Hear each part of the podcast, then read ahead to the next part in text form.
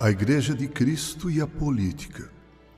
Estamos nos aproximando de um dia no qual sempre comemoramos aquilo que chamamos a independência do Brasil do nosso colonizador, Portugal. Uma independência cara, mas pacífica, graças a Deus. Como nação livre, o Brasil cresceu e evoluiu em muitos aspectos. Somos um país-continente, mas estamos vivendo, hoje, como todos bem sabem, um momento conturbado e bastante delicado no cenário político nacional. Lendo as Escrituras e buscando a Deus em oração, fui levado ao texto de Isaías 59. São 21 versículos nos quais Deus, por boca do profeta Isaías, faz um relato terrível da situação de Israel em seus dias. Aliás, dias aqueles muito parecidos com os nossos dias Leia sem pressa esse texto do livro do profeta Isaías 59. A diferença entre eles e nós está no fato de que Israel vivia em uma teocracia e nós, dizem, vivemos em uma democracia. O Brasil é um país laico.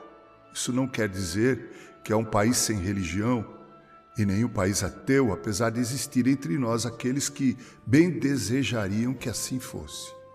Um país laico é aquele que é regido exclusivamente por uma Constituição Federal e respeita em seus limites a diversidade religiosa. A Constituição Federal é a Carta Magna da nação e, por meio dela, sobre os três poderes constituídos, temos o Estado Democrático de Direito. Neste Estado Democrático de Direito, todos os cidadãos indiscriminadamente estão ou deveriam estar, debaixo sob a tutela das mesmas leis e normas dentro do ordenamento jurídico.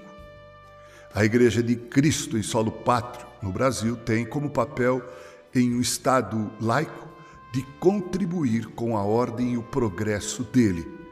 A Igreja de Cristo deve ser a consciência do Estado. Para isso, é preciso que ela se ofereça como sal da terra e luz do mundo. Esse é o caráter do cristão e da igreja, sal e luz. E uma das características do cristão é o fato de que ele é um pacificador, porque assim sendo será identificado como filho de Deus. O Deus da Bíblia é um Deus de paz. Quem ama a esse Deus e o serve, também é assim. Ama a paz e vive por ela. Nesses dias tão conturbados e tristes, de tanta insegurança e tanto temor, a igreja precisa desempenhar seu papel. Ela precisa orar, mas também precisa agir.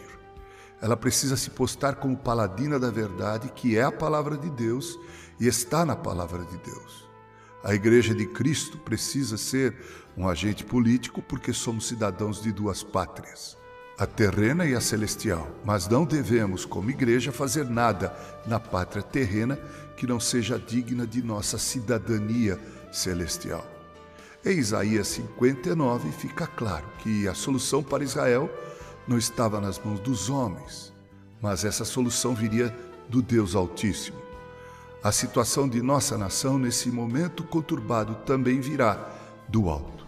Virá do Pai das Luzes, onde não há sombra de variação. Com carinho, Reverendo Mauro Sergio Aiello. Que Deus salve o Brasil.